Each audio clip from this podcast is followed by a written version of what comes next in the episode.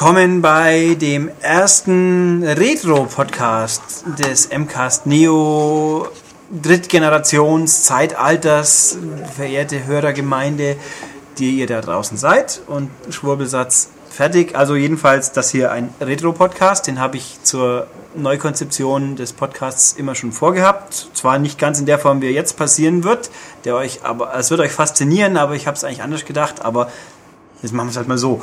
Ähm, wen habe ich denn hier? Mich natürlich. Dann sitzt da der Herr Schultes, weil der ähnlich alt ist. Grüß Gott. Älter ist eigentlich, wenn man es genau nimmt. Wenn man es genau nimmt, bin ich ein Tick älter. Ja, ich habe mal, ich hab mal überlegt, wenn man uns zusammenzählt und noch zwei Nullen dazufügt, was irgendwie fast naheliegend ist, dann kommen wir auf eine Zahl, die auch ein Konsolensystem bezeichnet. Jetzt denkt er gerade nach. Ja, ja, wenn man uns zusammenzählt und dann zwei Nullen dran macht, mhm. dann sind wir bei 8000? Nein. Bist du schon 40? So gut wie? Ja, aber noch nicht. Und ich bin es definitiv noch nicht. Also sind wir beide wahrscheinlich. Ach so, meinst du? Ah, jetzt fantastisch. Ja, aber das wollte doch keiner spielen. Aber jetzt sitzt hier auch noch Pierre neben uns. Hallo Pierre. Hallo. Und der hat gerade ganz angestrengt nicht überlegt, was wir jetzt eigentlich meinen. Ja. Und der drückt den, den, den äh, Altersdurchschnitt hier extrem. Ja. Ich was uns wieder jung macht. Also er könnte unser Kind sein, wenn Olli eine Frau wäre und sehr früh mit Leuten ins Bett gestiegen wäre. Äh, locker, klar.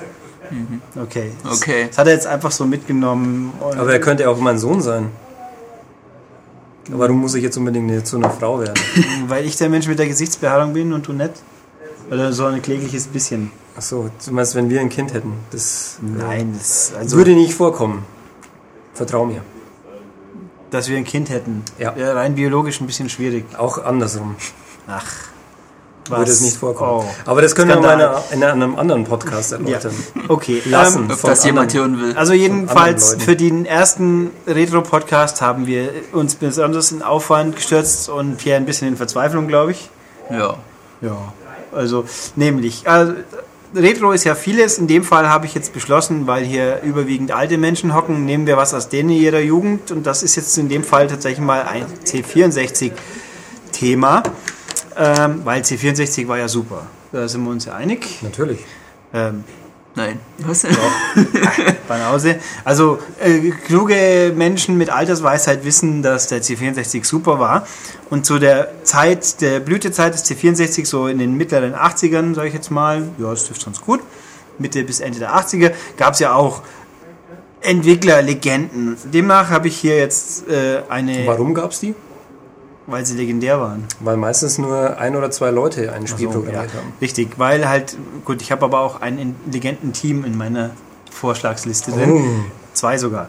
Mhm. Ähm, gut, jedenfalls, also damals Spiele haben ja mehr oder weniger ein bis eine Person alleine oder ein paar wenige noch gemacht. Also Sound hat vielleicht schon mal jemand geholfen, aber Grafik und Spieldesign und Programmierung war ja gerne mal von einem.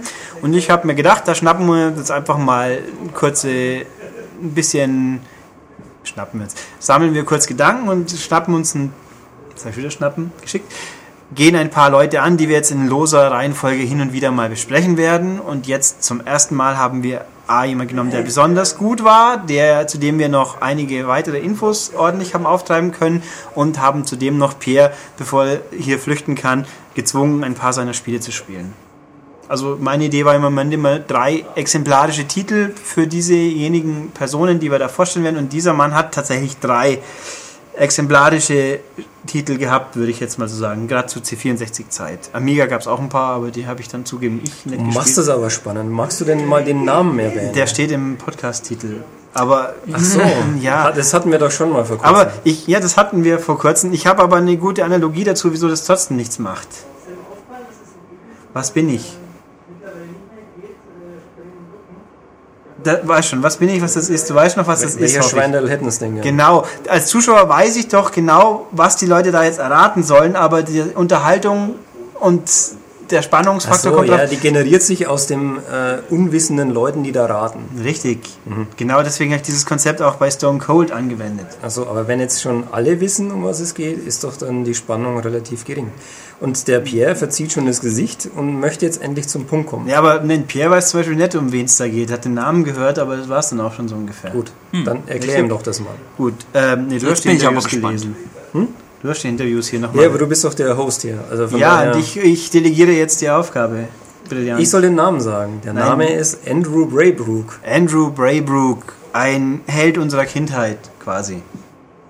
Kann man so sagen. Ja, dieser gute Mann ist aus England, wie man sich fast denken könnte am Namen, hat gearbeitet bei GraphGold, dem Entwicklerkollektiv, nenne ich es jetzt einfach mal GraphGold, die dann wiederum für Houston überwiegend die spannendsten Spiele gemacht haben. Und ja, genau. Genau. Ja, dann was hast du noch dazu hinzuzufügen? Erstmal noch nichts. Wir sollten vielleicht mal äh, jetzt einfach auf die Spiele oder sowas zu sprechen kommen, die du ja erwähnt hast, welche drei Spiele es denn äh, waren und vor allem, weil ja auch der äh, Pierre die spielen durfte. er durfte sie genießen. Ähm, und vielleicht sollten wir dann einfach mal ein bisschen über die Spiele reden und dann können wir ja über die Person an sich Ja. noch ein bisschen. Also wir haben plaudern. Pierre vor diese drei wunderhübschen Spiele geklemmt und Pierre hat vor allem gelernt, glaube ich, dass damals Spiele nicht für Pussys waren. Was auch Mit welchem Spiel fangen wir denn an? Du hast noch die Mit Spiele dem nicht ersten genannt. natürlich, also mit Paradroid. Okay. Wollen wir erklären, um was es geht? Oder sollen Vielleicht soll wir das, der Pierre versucht das jetzt mal zu erklären, um was es ah, geht. okay. Oder was er erlebt hat. Also ohne jetzt große Erwartungen zu schüren, ich habe sie nicht sehr lange gespielt, die Spiele. Aber du hast die Basiskonzepte äh, Ja. wahrgenommen, weil die ja schnell zu begreifen Frage gleich von mir, warum Teilweise. hast du sie denn nicht so lange gespielt? Sie haben dir keinen Spaß gemacht. Ja, Ach, auf den Punkt gebracht kann man das so sagen, ja. Gottes Willen, hey. Okay. Die Jugend von heute, furchtbar. Ja, ist doch schon mal eine Erkenntnis. Verklärte Erinnerungen und so. Nein, die ist nicht verklärt. Also zumindest eins dieser Spiele würde ich heute Aber lass, lass doch. Pierre mal über Paradroid erzählen, unserem ersten Genau, Spiel von Also Andrew das Braybrook. erste Spiel war Paradroid und man steuert einen eben einen Roboter, mit dem man auf einem Raumschiff andere Roboter übernehmen oder ausschalten muss. Ähm, sobald man das getan hat, kann man in dem Raumschiff mit einem Lift auf andere Decks äh, fahren und dann alle säubern quasi. Genau, acht große Raumschiffe mit vielen, vielen Decks und das alles ohne Speichern. Sehr schön. Ja, und wenn man die Gegner nicht gerade erschießen möchte, weil vielleicht einige zu stark sind, dann kann man die mit einem Minispiel übernehmen und zwar ist das irgendwas elektrisches.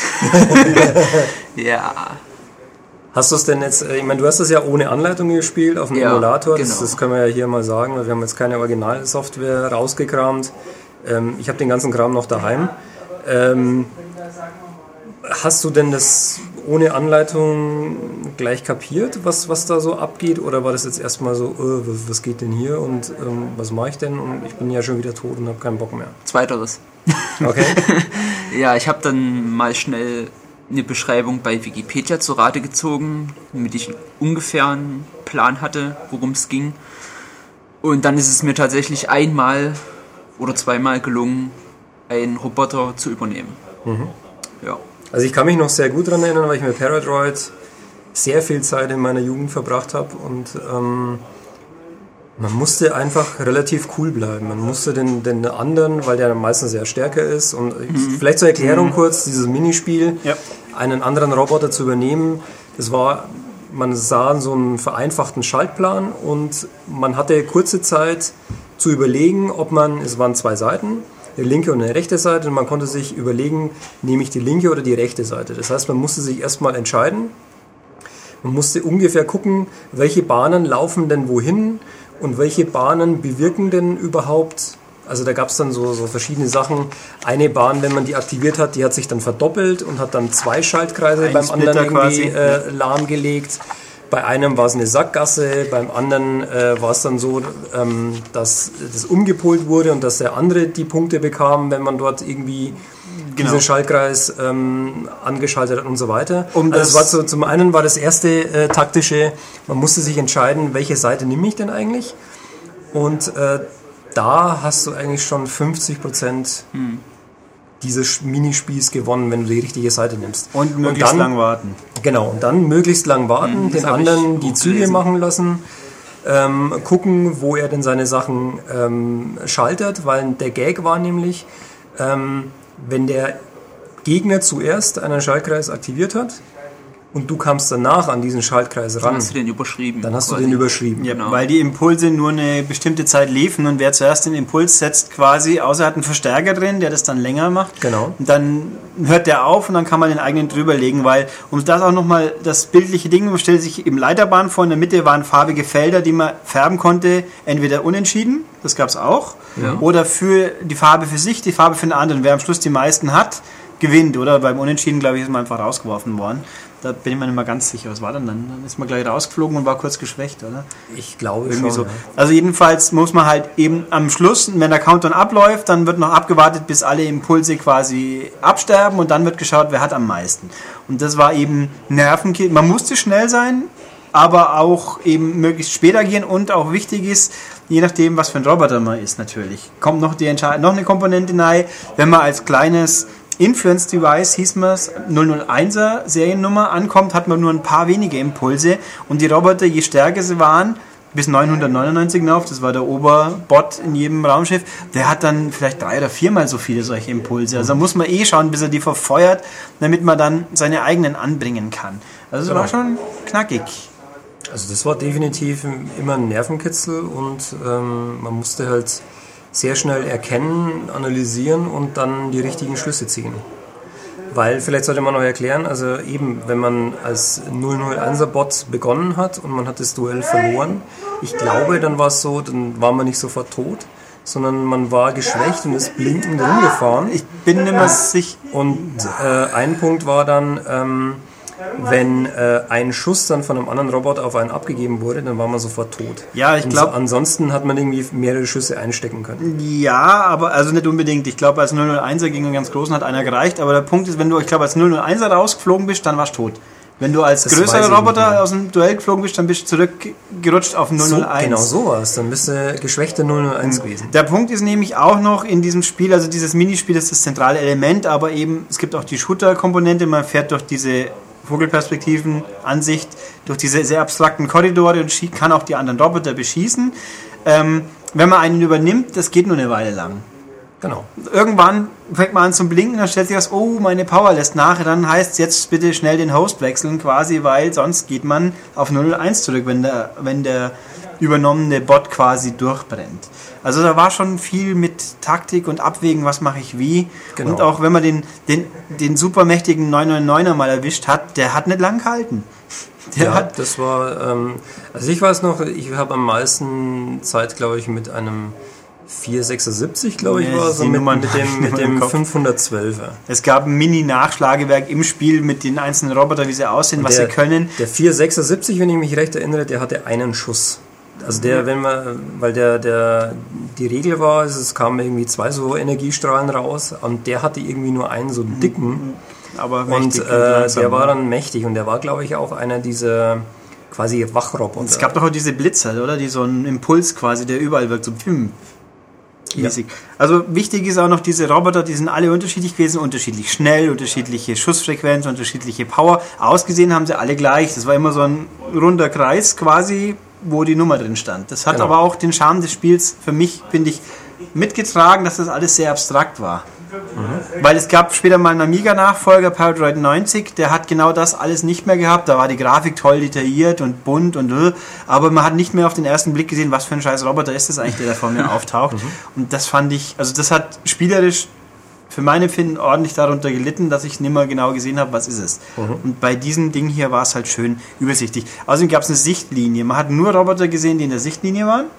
Also wenn man Raum nebenan, den hat man gesehen, aber was in dem Raum ist nur, wenn tatsächlich die Tür dazu auf Ja. war. Und so Sachen. Also es war schon ganz schön modern eigentlich. Ja, das ist wahrscheinlich eher dem Was? System geschuldet, oder? Nee. Dass er nicht so viel Nein, nein. darstellen konnte. Also ein C64 kann 8 Sprites. Ich glaube, das hat er geschafft. Okay. Ähm, zu Paradroid gibt es nicht auch noch. Ist Vielleicht sollte man die, die andere Komponente jetzt einfach noch zu Ende erklären. Was Die das mit dem Spiel- Schießen? Also, ja, dass man einfach mit, mit diesem äh, Roboter, den man jetzt gerade darstellt, da fährt man eben durch die Gänge durch. Ähm, es ist quasi wie ein, stellt euch einfach ein, ein, ja, eine Etage in einem Haus vor oder sowas mit vielen Türen und man geht quasi von einem Raum zum nächsten und schaut, was denn da so alles kreucht und fleucht. Und in äh, einigen Räumen waren eben auch mehr unterwegs. Und ähm, wie gesagt, es waren Roboter dabei, also gegnerische Roboter. Die waren sofort aggressiv, wenn sie einen gesehen haben. Die haben sofort das, das Feuern begonnen. ja. Andere, die hat es überhaupt nicht gejuckt. Die sind einfach so weiter äh, rumgefahren und haben ihre Sachen da so gemacht, was sie halt so zu tun hatten in irgendeiner Form. Ähm, es gab auch irgendwelche Power-Up, also nicht Power-Abfälle, sondern Ja, Energieauffrischer. wieder, wieder Energietanken und die Konsolen, wo man sich informieren konnte, was der Stand Genau. der Dinge ist. Und, und natürlich Lifte. Ja, es war, war schon wirklich so, der, was ist jetzt hinter dieser Tür? Kommt jetzt ein aggressives Mistviech? Genau, und man Oder- kann auch, also man muss nicht, wenn ich mich recht erinnere, man musste nicht jedes Deck erst säubern, um in das nächste zu fahren, Nee, nee. sondern wenn man einen äh, Aufzug erwischt hat, konnte man da eben auch mit dem fahren. Ja, den kann man frei wählen. Wenn genau, man hingeht, in- draufdrücken, fahren. Weil es war auch so, äh, nicht in äh, allen Decks waren auch alle Roboterklassen vertreten. Nee, nee, natürlich nicht. Es gibt auch nur einen 999. Das war der größte, höchste. Es gibt nur einen davon und die Genau, anderen. pro, pro Raumschiff dann. Ja, genau. Acht Raumschiffe eben. Und wenn man ein Deck gesäubert hat, hat es gemacht, boom, und das Licht ist ausgegangen. Dann hat man gewusst, dieses Deck ist jetzt sicher. Genau. Und es hat so ein, so ein beruhigendes Gedüdel dann im Hintergrund, glaube ich. Nee, es ist nur so ein Gewabe, Gewabe halt. Also es gibt auch keine Musik in diesem Spiel. Es gibt eigentlich nur Statik oder wupp, wupp, wupp, wupp, wupp, wupp, wupp, so, also Raumschiff-Soundeffekte, die aber sehr cool waren. Die Oder der- war das dann äh, vom, von der Frequenz her anders und ich glaube von, vom, vom Puls her. Also das war dann eher so ein. Das weiß ich jetzt zugegeben nicht mehr. Ich habe das festgestellt, der Herr Braybrook mochte seine Soundeffekte so sehr, dass sie in anderen Spielen auch noch auftaucht sind. Kommen wir dann auch noch. Nein, also wir finden das ganz fantastisch und Pierre offensichtlich nicht so ganz. Ja, ich kann mir vorstellen, oder könnte mir vorstellen, wäre das damals eins meiner Spiele gewesen und hätte ich mich länger damit beschäftigt, hätte ich es vielleicht auch toller gefunden. Immerhin. Ja. Es gibt auch, und lustigerweise zu diesem Spiel gibt es noch zwei oder drei Update-Versionen, die später noch rauskamen. Eine, ich glaube, irgendeine Tournament Edition, was an der war, weiß ich nicht mehr. Und die Metal Edition, die hat dann flüssigeres Scrolling gehabt, weil das Ding hat in alle Richtungen sehr flüssig gescrollt, was ja ein C64-Merkmal war. Dieses Spiel konnte schnell und toll und super scrollen. Absolut. Also es war- war, butterweich war und äh, in alle Richtungen. Ja. Und ich glaube, es hat in der Happy Computer 93 bekommen oder 92, irgendwie so, also sehr hoch und das zu Recht natürlich. Zu Recht. Ja. Das war also dann das quasi nicht sein allererstes Spiel, aber das erste wirklich glorreiche Spiel, das man kennen sollte, wenn man mit Andrew Braybrook irgendwas anfangen können, könnte, Genau, sollte, vielleicht noch ein möchte. kurzes Fazit von, von, von Pierre. Warum genau hat dir das jetzt nicht äh, gefallen? Weil es insgesamt zu simpel war von der Ähm. Mechanik her oder weil es für dich jetzt einfach, wenn man so reingeworfen wird, zu chaotisch war? Ja, zu chaotisch, zu undurchsichtig. Man ist es ja heute gewohnt, dass man allerlei ähm, Anzeigen hat bei Spielen. Also ich kannte zum Beispiel ne, erkennen, ähm, wie viel ich von diesen Impulsen hatte. Ja, das, steht- das sieht man ja dann links, diese kleinen Boppel. Doch, das sieht man tatsächlich. Ja, dann war es zu unscheinbar für mich. Okay. Und das, ja, die, die, das Minispiel, was ja eben auch der Kern ist, geht ja auch ziemlich schnell vorbei und dann muss man halt wieder neu anfangen und ja, Okay. Also du bist von der heutigen Generation schon ein bisschen Verweichlich. Ja. verwöhnt. kann man so sagen. Ja. Naja, dieses wunderhübsche Spiel war eigentlich noch relativ komplex und dann sein zweites Werk war dann eigentlich relativ gar nicht komplex, könnte man sagen. Dafür sah es verdammt gut aus Ja, hm. und ähm, hat ein paar technische Leckerbissen gehabt. Ich weiß nicht, ich bin immer ein bisschen, also bei, also dieses Spiel, das dann da gemeint ist, ist Iridium, Iridium, Iridium, sagen wir einfach mal, das war ein horizontal Shoot'em Up im quasi im weiteren Sinne mit vielen eigenen Sachen, aber relativ einfach konzeptioniert, was auch sich ausgezeichnet hat durch sein superflüssiges Scrolling und ehrlich gesagt fand ich es nie so super toll. Weil du wahrscheinlich zu schlecht warst. Nee, also ich habe den ersten Level schon mal geschafft, gell Pierre? ja, ich auch. Nach wie vielen Du Versuchen? Huhu, huhu. Einigen. Also, um das Konzept kurz zu erklären, man ist ein, also Story, keine Ahnung, man ist ein kleines Raumschiff, das über einen großen Raumschiffträger, oder? War Ja. Ganz guter Begriff. Raumschiffträger hinwegfliegt, die Dreadnoughts waren es, glaube ich. Und im Endeffekt an dem patrouillieren Feinde. Es gibt Aufbauten auf diesem Trä- äh, Flug, äh, Raumschiffträger, wo man nicht dagegen knallen sollte, weil das sieht man auch im Schatten. Äh, Schatten, nicht Echtzeit, aber immerhin gezeichnete Schatten. Und über kurz oder lang heißt dann jetzt bitte landen, dann ist man gelandet und hat die Selbstzerstörungssequenz ausgelöst. Die bestand aus einem einfachen Reaktionsspiel, das man nicht versagen konnte. Man hat nur weniger Punkte bekommen, also so links, rechts, links, rechts. Wenn man links drückt, gibt es Punkte, rechts ist draußen, es wird immer schneller. Und dann kam die Zerstörungssequenz, die ein grafisches Spektakel war angeblich. Ja, Ah, die war doch kein Spektakel. Also, das habe ich nie begriffen. Was war das Spektakel an dieser Das- Zerstörungssequenz? Ja, dieses äh, Raumschiff, wo man drüber fliegt, das zersetzt sich und das Raumschiffchen, Ja, aber es ist, selber es, steuert, fliegt da drüber. Es ist quasi wie von links nach rechts zerbröselt. Genau. Aber das war halt eher nichts mit Explosion spektakulär. Von rechts nach links, ja, man ist von rechts nach links geflogen. Ob Genau. das bei jedem Raumschiff so war, weiß ich natürlich nicht mehr. Aber, glaube ich schon. ähm, also ja, und diese Raumschiffe waren halt relativ metallisch aussehend. Also farbenfroh war das Ding nicht. Klar, C64 und farbenfroh, das ist eh schon so ein Ding für sich. Es sind halt nur 16 Farben. Aber es war halt überwiegend grau und ja. Genau. Ich, bin, ich weiß nicht, ich war, mich hat es nicht gefällt. Also nach. Ich es, hab's nicht lief, so es lief super flüssig mit 50 Bildern pro Sekunde. Ja.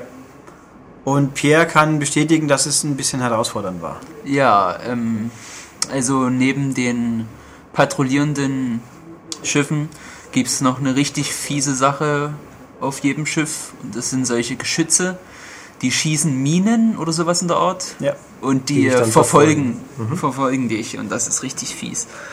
Ja. Vor allem, Ähm, weil man halt einfach nicht abhauen kann, weil man ganz im Handumdrehen sofort irgendwo dagegen knallt. Ja. Und was man vielleicht auch noch erwähnen sollte, das Raumschiffchen, mit dem man selber unterwegs ist, äh, das kann in quasi alle Richtungen, also es kann nach links und nach rechts fliegen, Und sofort man kann wenden, man kann es ja. wenden, man kann es nach oben und unten äh, steuern und man kann es auch ähm, horizontal stellen. Querlegen quasi. Genau, Also, damit man durch bestimmte Enge- schmale Aufbauten durchfliegen kann. Ja. Und das war ähm, an einigen Stellen war das schon herausfordernd, das Ganze auf die Reihe zu bekommen.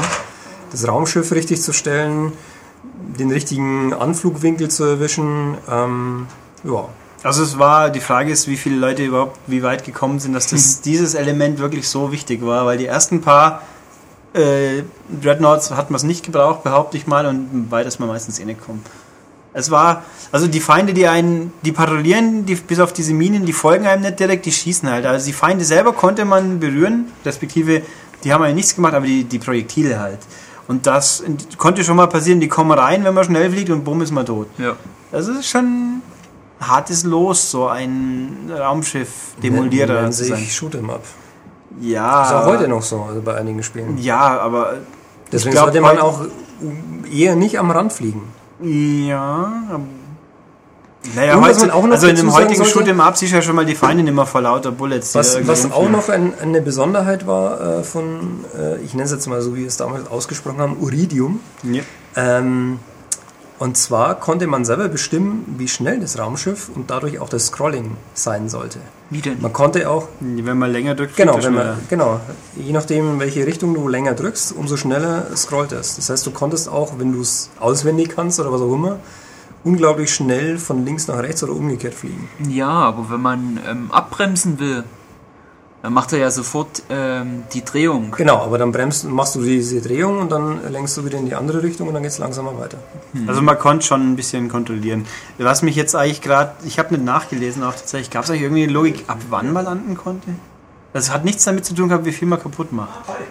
Das war, war Ich weiß nicht, ob das zeitgesteuert war. War es einfach ein Zeittrigger? Ich glaube ich aber auch nicht. Also bin mir nicht so ganz sicher. Das wussten wir damals jedenfalls nicht. Und irgendwann hieß es halt, jetzt landen bitte. Genau. Dann ist man hingeflogen zur Landebahn, hat er gelandet und dann. Genau, die war mit so Leuchtspuren markiert. Mhm. Ja, Und die ganzen Raum, äh, Raumschiffträger haben Namen gehabt nach Metallen. Fantastisch. ja. Also es war, dieses Ding wurde auch hochgelobt. Ich meine, in der Happy hat es 1% weniger bekommen wie Paradroid, wenn ich mich nicht ganz täusche. Aber Grafik, glaube ich, war es eine 93 Ja, oder ich- 95, ich weiß ja, es nicht. mehr. 93 und Soundweisen weniger und 92 Spiel, glaube ich. Ähm, nach wie vor, ich, also ich finde, dass Paradise so viel besser ist als Spiel, als, als Idee überhaupt. Und Iridium war halt ein. Also als Ja, war Idee halt- würde ich dir auf jeden Fall zustimmen, weil es ist natürlich einfallsreicher als ein Shoot'em Up. Ein Mhm. simples. Aber ich habe zufällig zugeschaut, ein bisschen wie Pierre versucht hat, den ersten äh, Raumschiffträger zu überstehen. Das war fies. Schon war. Ja, mei, so waren die Spiele damals. Ganz hart. Aber wir haben ja noch unser drittes Moment, nächstes Spiel. dein Fazit noch zu Iridium? Also es ist auf jeden Fall das Spiel von den dreien, was mir am besten gefallen hat. Was wahrscheinlich eben daran liegt, dass ich ein Level geschafft habe. Yes. Ja, und ja, passt. Okay. Und dann nehme ich das dritte Spiel noch damit ist, hat, ich sage jetzt mal, diese zwei Spiele waren auch seine Blütezeit, das kann man gleich guten Gewissens sagen, mit Ausnahme von einer Arcade-Umsetzung, die ich, ja, können wir nachher noch kurz anreißen. Und das, sein drittes Spiel dann war ein Jahr darauf wieder noch Alley Cat. Ne, das war im gleichen Jahr Im sogar. gleichen Huch. Jahr. Alley Cat, geschrieben zusammen und mit dem K, im Gegensatz zu diversen Interviews, die man in deutschen Fachmedien lesen konnte. Ähm, Alley Cat war ein futuristisches Rennspiel. Man könnte sagen, der Opa von Wipeout irgendwie. Mit gutem Willen. Ja, von F-Zero vielleicht. Nee, weil bei F-Zero konnte man nicht schießen. Ja, Und auch keine Extras aufsammeln. Also dieses Spiel hat schon ganz schön viel, was ein modernes futuristisches Rennspiel heute bietet. So eben Schusswaffen, ähm, Aufsammeln von Energie, von Geld, ähm, ja, und Umgebung, die sich bewegt und Raumschiffe. Nein, also Alley, Alley Cat war eben quasi ein futuristische, man war ein Pilot, der einen, einen quasi versucht hat, eine Saison lang zu überstehen. Dazu muss man Geld verdienen durch Renngewinne. Renngewinne war, Rennen waren im Endeffekt, man ist von unten nach oben ge- geflogen in einem vertikal scrollenden Bereich, der äh, es gab acht verschiedene Landschaften, die dann gefüllt waren mit Toren, durch die man fliegen konnte. Rauf runtersteuern konnte man auch tatsächlich, also Höhen einstellen. Oder halt rumliegenden Geldsymbolen, die das Konto ge gefüllt haben oder Energieauftank, wenn man zufällig eine Umgebung gerammt hat, weil da war eben auch meist zerstörbare Umgebung, die man wegschießen konnte. Oder auch Rahmen, was nicht so gut war. Und Feinde, die rum, also Hindernisse, sag ich mal, schießende Hindernisse, die einen nicht spezifisch gejagt haben, die aber natürlich unter, auch unterwegs waren. Es gab keine direkten Gegner, es ging eigentlich immer nur darum, eine bestimmte Rundenzahl zu schaffen. Ja. Und das war schwierig. Ja, anscheinend, weil ich habe es nie geschafft. Ich habe es auch nochmal vor, dann kurz probiert und die ersten drei Rennen gleich mal im Schnitt drei Sekunden überlebt und dann hieß es Game Over, weil du kein Geld mehr hast. Also die ersten Rennen sind umsonst, so ein bisschen so Free-to-Play, ohne dass man noch selber mit echtem Geld zahlen kann. Man muss also Renngewinne haben, damit man in späteren Monaten antreten kann, weil die immer teurer waren. Und dann irgendwie, ich habe es glaube ich damals nie bis zum Schluss geschafft und habe mal nachgelesen, der Schluss muss wohl richtig schwer gewesen sein. Ich habe glaube ich im besten Fall zwei Drittel der Saison geschafft und dann war es aus. also das war von diesen dreien das Braybro-Spiel, was mich am wenigsten interessiert hat. Ähm, hat damals, glaube ich, auch keine so guten Bewertungen bekommen. Nee, das Gute, aber nicht super gute, ja. Genau, und deswegen hat mich das auch nicht wirklich interessiert. Ich glaube, ich habe es mal beim Kumpel ausprobiert und für nicht so gut befunden und dann lieber wieder Paradroid gespielt. Also es war, da steckt ganz schön viel drin, wenn man sich mal sich damit beschäftigt, was natürlich damals ohne Anleitung Hüstel äh, eh schon viel nicht so Ohne wahrgenommen. Anleitung. Also das Spiel ohne Anleitung Ja, ausgeliefert bei dir. mein, mein Kumpel. Auf dem Schulhof. Ach, ne, ich hab's halt mal zufällig bei jemandem gespielt und der hat die Anleitung gerade verlegt. Ah, ja. ne? Oder, oder sowas ähnliches. Jedenfalls, äh, die, es gab verschiedene Renntypen, was dann mit, mit Nebenbedingungen, bei manchen hat man extra Geld gekriegt, wenn man Sachen zerstört, bei anderen, wenn man durch die Tore fliegt. Dieses, jenes. Es gab acht Umgebungen, die alle unterschiedlich, also ein bisschen organischer, mal technisch, war halt im Rahmen der Möglichkeiten, war es schon abwechslungsreich optisch und auch relativ bunt. Ja, vor allem die, die Schrift im Menü. Also da war ein, ein Buchstabe aus fünf Farben oder so. Ja, mit Rastereffekten. Das ist auch ganz, also der hat ganz viel mit, mit Rastereffekten gearbeitet, die ganz toll und fortgeschrittene Technik. Also, ja, für, für die Menübuchstaben. Also im Spiel selber sah es wieder relativ normal aus für ein 64er-Spiel. Man konnte sein Raumschiff zwei Formen geben. Man konnte wechseln zwischen der langsameren, schwerer zu manövrierenden Ballerform mit zwei Kanonen oder der schlankeren, schnelleren, beweglicheren Rennform, wo man nur einen Schuss hatte. Man konnte eben rauf runter fliegen. Das Dumme war bloß, mit nur dieses Spiel beweist, dass mehr wie ein Feuerknopf schon helfen kann. Tja, wenn man den hätte. Ja, weil hier musste man wirklich, es lag halt je nachdem, wann man gedrückt und gefeuert hat, ist eine andere Funktion draus kommen. Das war, also eigentlich war es ganz schön ein bisschen überladen zu steuern. Und irgendwo, ich finde von der Idee her sehr, ist es immer noch sehr reizvoll und war auch damals, aber irgendwo war da, glaube ich, ein bisschen zu viel drin. Das Problem hat er ja mit anderen Spielern schon auch noch gehabt. Aber ja, du würdest also sagen, es war ein bisschen frustrierend. Ja, ich wusste nicht so richtig, was ich machen sollte. Das Einzige, was mir gefallen hat, das war die Absturzanimation. Ja, cool Die sah richtig ja. toll aus. Ja, dann fällt man so, so und zieht halt so eine Spur der Verwüstung Ja. nach sich, wie man halt an die Furche am Boden. War, war nett gemacht, ja. Und Ellicat heißt das Spiel, weil äh, ich glaube, das Raumschiff irgendwie, und es gibt nicht den, Ka- den Katerkiller, der heißt auch wirklich so. Also Kater, wie deutsch geschrieben, das war so eine Art Space-Raupe, die besonders hart zu zerstören war, die einfach mal irgendwo auf dem Kurs sein konnte. Ja, Ah, das Du, ist du kennst die, die ja, Caterpillar, ich weiß, Genau. aber der heißt Katerkiller. Und Ellie Cat. Oh Mann, Toll, Wortspiele, oder? So fantastisch. wie Mortal Kombat ja, Mörtel, Mörtel der mit seinen Kombat. Kombos. Ja, also ich glaube, also er hat sich ein bisschen übernommen bei dem Ding, es war zu viel. Und zu und vor allem, ich glaube, es war auch einfach zu, zu weit weg von dem, was die Leute von ihm gekannt haben. Ja, ist natürlich schwer, äh, dies, wenn man zwei Knaller irgendwie produziert hat für die damalige Zeit, dann äh, mit dem dritten auch wieder irgendwas Ähnliches abzuliefern. Es wird natürlich immer schwieriger und wenn du von Anfang an hoch gelobt wirst, dann kannst du meistens nur tief fallen. Ja, und das war, aber man konnte es, also es war sein letztes wirklich prominentes C64-Werk, würde ich jetzt so sagen. Das halt eben, man hat es gespielt, weil es war von Braybrook und dann hat man es irgendwie gedacht, oh, oder eben wieder Parajoid gespielt. Oder wie Pierre gesagt, will nicht. Bäh, geh weg. Gib mir, gib mir irgendwas Knuffiges. Wo piepsige Mädchen sagen. Nein. Nicht, okay. Kein Atelierspiel. okay. Ähm, ja, das waren also so quasi seine wichtigen Werke. Er hat natürlich schon noch mehr gemacht, tatsächlich doch. Ähm, danach kam, das haben wir, glaube ich, beide nicht gespielt, oder? Morpheus.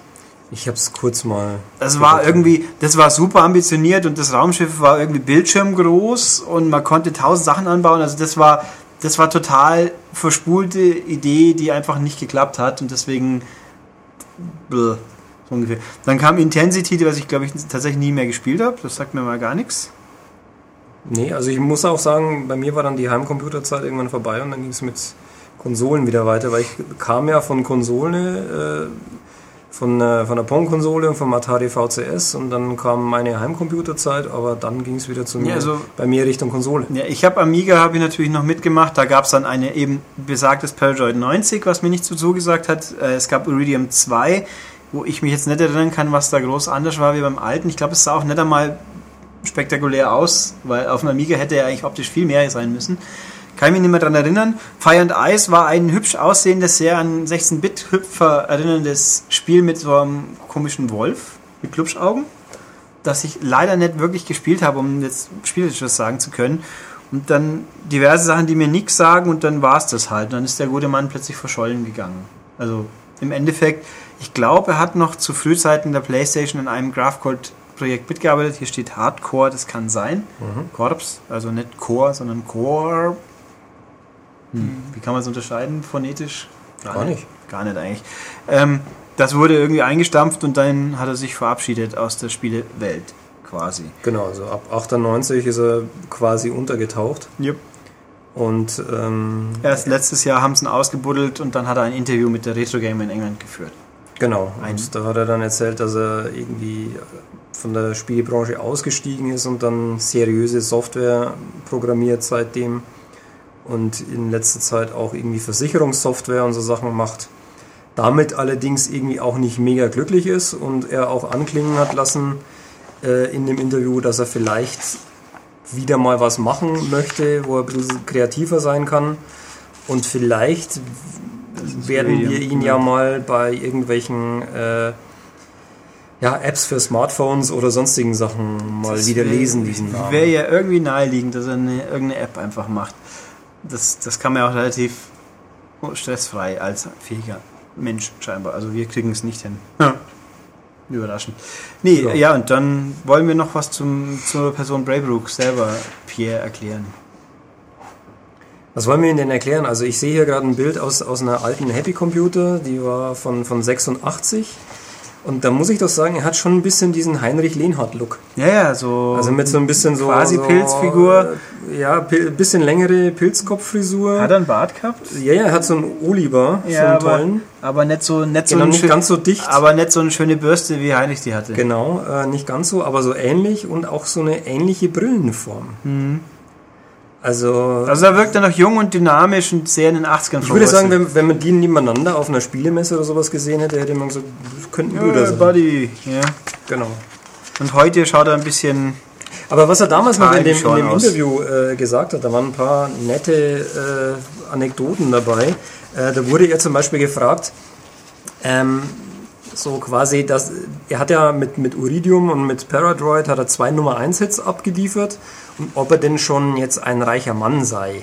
Und dann äh, hat er nur irgendwie äh, quasi gesagt, du machst wohl Witze und ähm, ein Top Ten Spiel bringt gerade genug Geld, um das nächste Programm zu schreiben. Also wirklich viel Kohle damit verdient hat er nicht. Und er hat noch ein Beispiel gegeben. Wenn ein Spiel 9 Pfund im Handel gekostet hat, dann sind nur 70 Pence ähm, auf dem Konto des Softwarehauses gelandet. Und von diesen 70 Pence hat er wiederum auch nur ein bisschen was bekommen, nämlich ein festes Gehalt und eine Provision.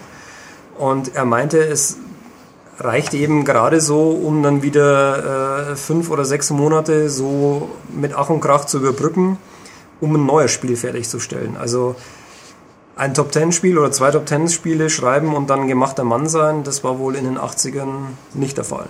Was kosteten denn so C64-Spiele damals in Deutschland? Diskette so um die 50 Mark, Wenn die teuren, ja. Aber Datasette so 29. also ich kann mich erinnern, dass ich, ich habe ja in meiner Frühzeit auch schöne englische Hefte gelesen wie Set 64, wo wir sicher mal irgendwann blättern werden. Mhm. Äh, da standen dann die Pfundpreise 10 Pfund für eine Kassette. Nur die Frage ist, was war das damalige Pfund? Ja. Das ist eine schwere Frage, das weiß ich jetzt nicht mehr. Das war, War deutlich mehr Ja, wahrscheinlich. Also ich meine, die 9 Pfund, die kannst du, schätze ich mal, umrechnen, eben auf die, die knapp äh, Aber es- 40, 50 Mark. Aber es gab natürlich dann auch die, die Budgetspiele, die waren halt mal richtig billig. Die haben mal 10 Euro gekostet. wenn's Euro? Mark. 10 Mark, okay. Also richtig billig halt auf Kassette. Damals hatten wir auch noch Kassette gekauft. Ähm, teilweise, also in, ja, gut, also ich also in England vor allem. Ich, England war Kassette riesig wichtig und bei uns war, hat sich die Floppy, glaube ich, relativ schnell durch. also ich habe zwei Datasettenspiele gekauft, der Rest war für Floppy dann. also wenn du cool warst, hast du so Sachen wie Summer Games 2 auf Datasette gespielt. Multiload-Spiele, das waren noch Zeiten. ich hatte auf Datasette Furchtbar. äh, Sentinel und weil es nur einmal laden musste. Ja. Ähm, und ich weiß gar nicht mehr, was das andere war. Nein, also musste ich mal irgendwie kramen. Nee. Also Kassettenspiele waren, um das auch kurz anzuweisen, so Single-Load, also einmal laden, okay, hat halt lang gedauert, aber dann waren sie da. So Geschichten wie Winter Games, Summer Games und so weiter und so fort, haben jede Disziplin einzeln geladen. Das hieß also nach zwei Minuten spielen, wieder ein paar Minuten warten, bis die nächste Disziplin da ist. Und wenn man dann sich auch noch getraut hat, ähm, einzelne Disziplinen nur auszuwählen, also einen Custom-Wettkampf zu machen, dann musste man natürlich zwei Varianten. Man hat sich aufgeschrieben, wo ungefähr beim Zähler jetzt die nächste Disziplin losgeht, wenn man dann auf Start drückt zum Wiederladen. Oder man hat warten müssen, bis sich in Normalgeschwindigkeit bis dahin vorgespult ge, gespult Das hat. war quasi. lang. Das war lang. Das war richtig lang. Aber ich habe, also ich habe eins, wo, ich weiß, dass ich mal mein Summer Games 2 ist mal kaputt gegangen, aber ich habe mindestens noch ein Winter Games auf Kassette. Das könnten wir mal Aber in man Echtzeit muss- als Podcast-Aufnahme machen, dann wären wir, sitzen Man muss da. auch dazu sagen, wir jungen Menschen von damals hatten aber noch Zeit. Wir Hm. hatten nicht nebenbei äh, Facebook auf dem Computer, auf dem iPad und auf dem iPhone laufen Du könntest also sagen, wir hatten nichts Besseres zu tun, wie auf dem Bildschirm zu starten und wie dann. Nö, aber ich habe also während der Ladezeiten oder sowas, das wäre vielleicht mal ein Podcast wert, was man denn da so gemacht hat. Also Auf ich habe zwischendurch, nee, ja, ich habe zwischendurch schon, äh, keine Ahnung, äh, ein neue lustige Taschenbuch gelesen oder sonstige Sachen gemacht. Dir ist aber natürlich bewusst, dass so, so moderne Nichtigkeiten wie Facebook und Twitter genau für solche Momente eigentlich ideal gewesen wären damals. Ähm, ja, wären Hm. wohl nicht verkehrt gewesen. Ja, dann hätten wir gleich mal kurz geguckt, was jetzt der, der Herr Braybrook gerade kurz getweetet hat. Ich lade gerade meinen nächsten Level. Treffe mich morgen mit dem fertigen Spiel. Eine weitere Sache noch aus diesem äh, Interview mit der Happy Computer von damals ähm, wurde abschließend gefragt, ob es irgendwas gibt in der Softwarebranche, was ihn besonders stört. Und äh, da meinte er, ich bin auf die Softwarepiraterie sehr sauer. Aurelium gab es als Raubkopie, bevor das Spiel veröffentlicht wurde. Tja, das ist ja, hat sich. Also hat sich bis heute quasi nichts geändert. Also der klassische Trend, der hat es bis heute beibehalten. Was war das letzte richtig prominente Opfer? War dann wohl Gears. Ja. Gears of War Judgment, das drei oder vier Wochen vorher, wie sie das geschafft haben, war nicht schlecht. Aber eben war damals schon ähm, ein Unding und ähm, Aber der Mann war so arm nicht. Der hatte eine Sammlung von über 100 Kompaktdiscs zu Hause. ja, das erzählt er noch in einem anderen Mit Antwort. Lieblingsinterpreten, die Schulterskompatibel sind. Genau, zum Beispiel Rush und Pat Benatar. Ja.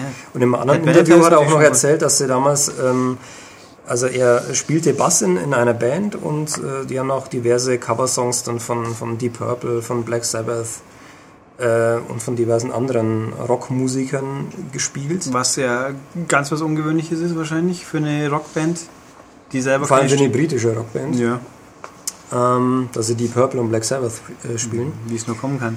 wie es nur kommen kann. Da muss man Ähm, leider mal singen können teilweise. Genau. Und er bewundert, also er wurde auch noch gefragt, welche Kollegen er denn ähm, 86 bewundert hat. Und da kommst jetzt du ins Spiel, weil du ja auch einer dieser. Ja, was heißt Bewunderer? Irgendwie finde ich den Mann an sich interessant, seine Spiele weniger. Der Äh, hat auch einen Bart. Der hat auch einen Bart, also er hat Geschmack in Haare. Haartracht, das ist richtig. Wie Ähm, heißt er denn? Ja, Jeff Minter. Der übrigens aktuell mehr Spiele rausbringt wie jemals zuvor quasi. Just letzte Woche kam Goat Up 2 raus. Und, und Jeff Minter ist nämlich, also um den Bogen kurz zu bringen, äh, ein Revolutionär und ein Revoluzzer, besser gesagt, der jetzt sich gegen den Trend der billigen Apps stellt und sein Goat Up 2 kostet nämlich 4 Euro. Geht es Ja. da um Schafe? Um Goats, Ziegen. Ach so, Also Ziegen. Jeff Minter ja. mag, mag Paarhufer. Sehr.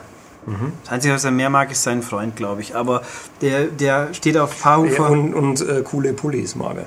ja, aus Lama-Haaren. Richtig. Also richtig schöne Wollpullis hat er gerne mal an. Ja. Und äh, der hat ja zu und der hat ja auch den Synthesizer, den Lichtsynthesizer für die Xbox programmiert, Xbox 360. Und Space Giraffe war irgendwie sehr bunt.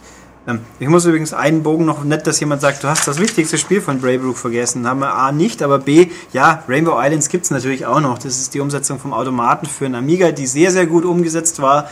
Ich habe bloß leider dieses Spiel niemals so super ins Herz geschlossen wie andere Menschen. Ich glaube, Martin steht da voll drauf. Aber Ich glaube, unser ehemaliger Kollege Raphael Fiore war auch ein Fan von Rainbow Islands. Rainbow Islands war nett, finde ich. Also ich fand Bubble Bobble immer irgendwie besser.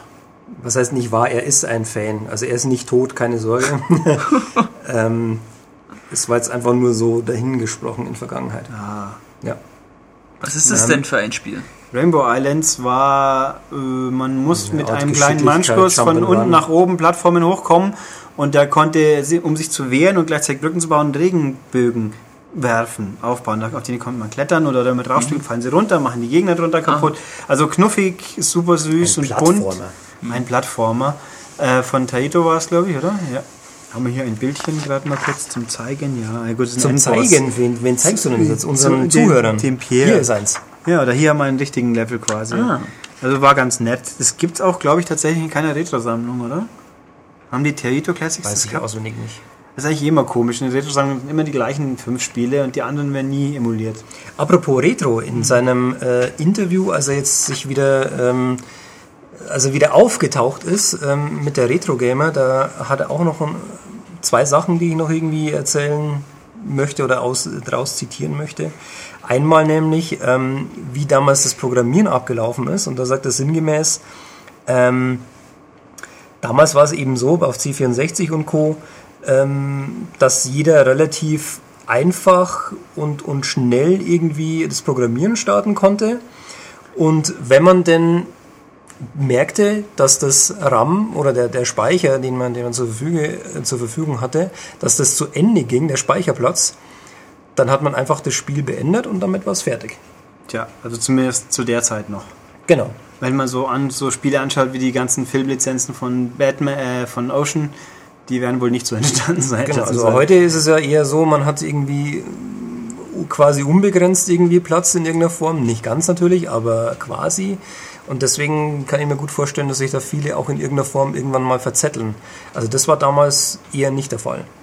Da ja. warst du dann relativ schnell äh, mit deinem Rahmen fertig und dann musstest du gucken, dass du das Spiel in irgendeiner Form an der Stelle dann eben beendest. Ja, und wie man in seinen Spielen sieht, war, ich meine, wenn ich überlege, also Paradroid nochmal acht so riesen Raumschiffe mit ewig vielen Decks, äh, ohne Speichern, wie kann man das überhaupt durchspielen? Wie lange braucht man dafür überhaupt? Das dauert eigentlich ewig. Tja. Also müsste wirklich lang gewesen sein, wenn wir es jeweils auch nur ein Bruchstück geschafft hätten. Tja. Also ganz wichtige, ein lustiger kleiner Gag noch von Paradroid, den Pierre auch ausführlich erprobt hat. Wenn man kaputt geht, dann kann man auch für den Lowest Score of the Day seine Initialen eingeben. Ja, habe ich jetzt gar nicht mehr so in Erinnerung. Verdrängt. Ja, so. wahrscheinlich. Wie auch immer, aber eine Sache noch, äh, äh, wie ich habe ja angekündigt, dass ich noch zwei Sachen zitiere. Einmal sagt er noch, ähm, dass ähm, das Programmieren damals der geilste Job der Welt war. Und ähm, für seinen ersten Job hat er natürlich ein Vorstellungsgespräch.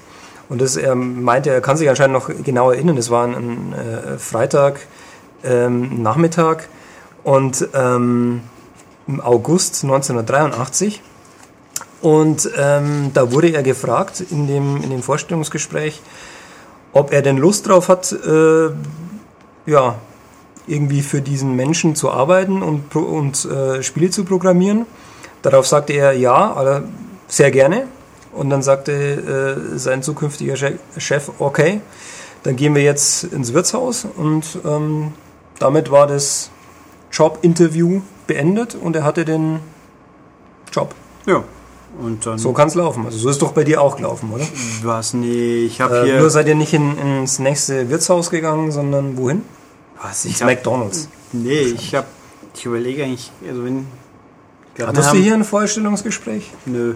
Äh, Eben, ja, dann war das noch schneller als bei Brave Also ich habe kein klassisches Wahnsinn, Vorstellungsgespräch hier alles Gefühl. Äh, meine, ich, mich hat ja der damalige Webmaster aus unserem Forum schon gekannt und dann irgendwie hat sich halt so entwickelt. Aber ich habe dafür noch die klassische Ausbildung genossen hier mhm. mit mit Chefredakteuren, die dann über Monate hinweg jeden einzelnen Artikel mit dir redigiert haben mhm. und so weiter. Ja. Mhm. Hat es was geholfen? Ja, klar. Okay. Ich ja, weiß, nee. ich weiß was ich heute nicht mehr haben muss. Das ist richtig. Aber mhm. ähm, habe ich ja auch nicht. Aber gut. Ähm, ja. Müssen wir noch was sagen? Also ich habe jetzt nicht mehr zu erzählen. Nein, also ich habe ja hier äh, noch ein paar Sachen vorgetragen und ja. äh, ich weiß nicht, ob du noch was hinzuzufügen Möchtest hast? du noch was Kluges sagen, Pierre? Ähm, ja, wenn ich mich nicht ganz täusche, dürfte das das erste Mal gewesen sein, dass ich bewusst so ein C64-Spiel gespielt habe. Mhm. Und ich bin doch relativ positiv überrascht. Also ich hätte es mir viel äh, undetaillierter vorgestellt und langsamer und alles. Also mhm. Vielleicht ja. müssen wir noch dazu sagen, wie alt du jetzt aktuell bist. Ich bin 23. Genau, das heißt, als der C64 auf den Markt kam, warst du noch einige Jahre entfernt. Ja. ja. Dann, ich glaube, wir müssen ihm nochmal die ganz, die richtig super toll aussehenden Gitarren wir hier zeigen. Ein oder zwei zumindest. Also, wenn er das jetzt schon positiv überrascht ist, wie wird es dann erst mit einem Cybernoid zum Beispiel? Ja. Oder ein Armalite? Ja. Ein Nebulus? Ja, gut, nee. Nebulus hat einen sehr, sehr geilen Effekt. Also, ja. das sollte man vielleicht im. im das habe ich, glaube ich, schon gesehen. Mit dem Turm. Ja, genau. Ja, genau. Also, also da hat es mir damals echt. Hm schon den Kiefer nach unten verschlagen, muss ich sagen, als yep. ich das erste Mal gesehen habe. Mhm. Und deswegen, weil es so viele schöne Erinnerungen gibt, werden wir noch eben im Laufe der Zeit sicher noch hier und da mal ein paar Retro Schwelgereien aus der Heimcomputer-Ära einstreuen können. Genau, aber dafür brauchen wir vielleicht an dieser Stelle auch nochmal einen Aufruf, wer es denn jetzt hört. Wir brauchen junge Praktikanten. ja. Äh, am besten sehr junge, ähm, damit wir hier diese Experimente fortführen können. Ja, sonst- sind doch sehr interessant. Weil wir, wir können natürlich auch ein bisschen überbrücken, schaffen wir zwei das auch zur Not schon alleine, aber es ist immer wieder eine zusätzliche Perspektive auch, hat doch auch mal Ich möchte natürlich jetzt dazu sagen, es dürfen auch Praktikantinnen sein, weil man das ja mittlerweile immer so schön hört. Äh, die Bürgerinnen und Bürger, äh, es dürfen Praktikantinnen und Praktikanten sein. Müssen wir Praktikanten Menschen heißen, damit man ganz sicher ist? Ich sag's jetzt einfach mal so, wie es uns die Politiker vormachen und äh, damit bin ich auf der sicheren Seite. Oh, sagt er jetzt. Ja. Na gut.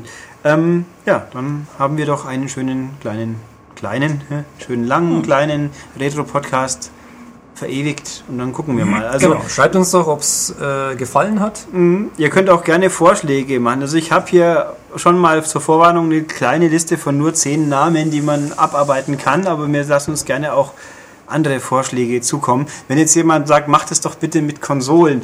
Äh, ich habe Retro heißt für mich nicht zwingend, dass man nur Heimcomputer machen kann, aber da müssen sich dann andere Leute eher damit befassen, weil eben 8 und 16-Bit-Ära habe ich mehr so man mit muss natürlich Joystick statt Joypads. Man muss natürlich auch dazu sagen, dass es äh, schon ein Tick leichter auch ist, wirklich diese ganz alten Sachen zu nehmen, weil man es dann eher an einer Person festmachen kann. ja auch Ab einem überhaupt. bestimmten Zeitpunkt war es eben so, dass dann mehr oder weniger Teams am, am Werkeln waren. Auch der, keine Ahnung, Shigeru Miyamoto hat ja die ganzen Sachen nicht in kompletten, Shigi. Allein gemacht, äh, kompletten Alleingang gemacht. Also da war immer ein Team dabei. Von daher äh, eben an diesen Menschen kann man es eher ein bisschen festmachen. Ja, also Die guck- stehen auch auf deiner Liste eher. Ja, wir Also haben, also ich habe, ja, und die Teams sind dann meistens bis so bis drei Personen ungefähr. Sage ich jetzt mal. Die werden wir jetzt hier nicht verraten, weil wir müssen ja noch einen großen, tollen Überraschungsfaktor haben, wenn es dann mal weitergeht. Auch wenn es dann wieder im Titel steht natürlich. Aber egal, aber bis dahin können die Genau, Leute rätseln.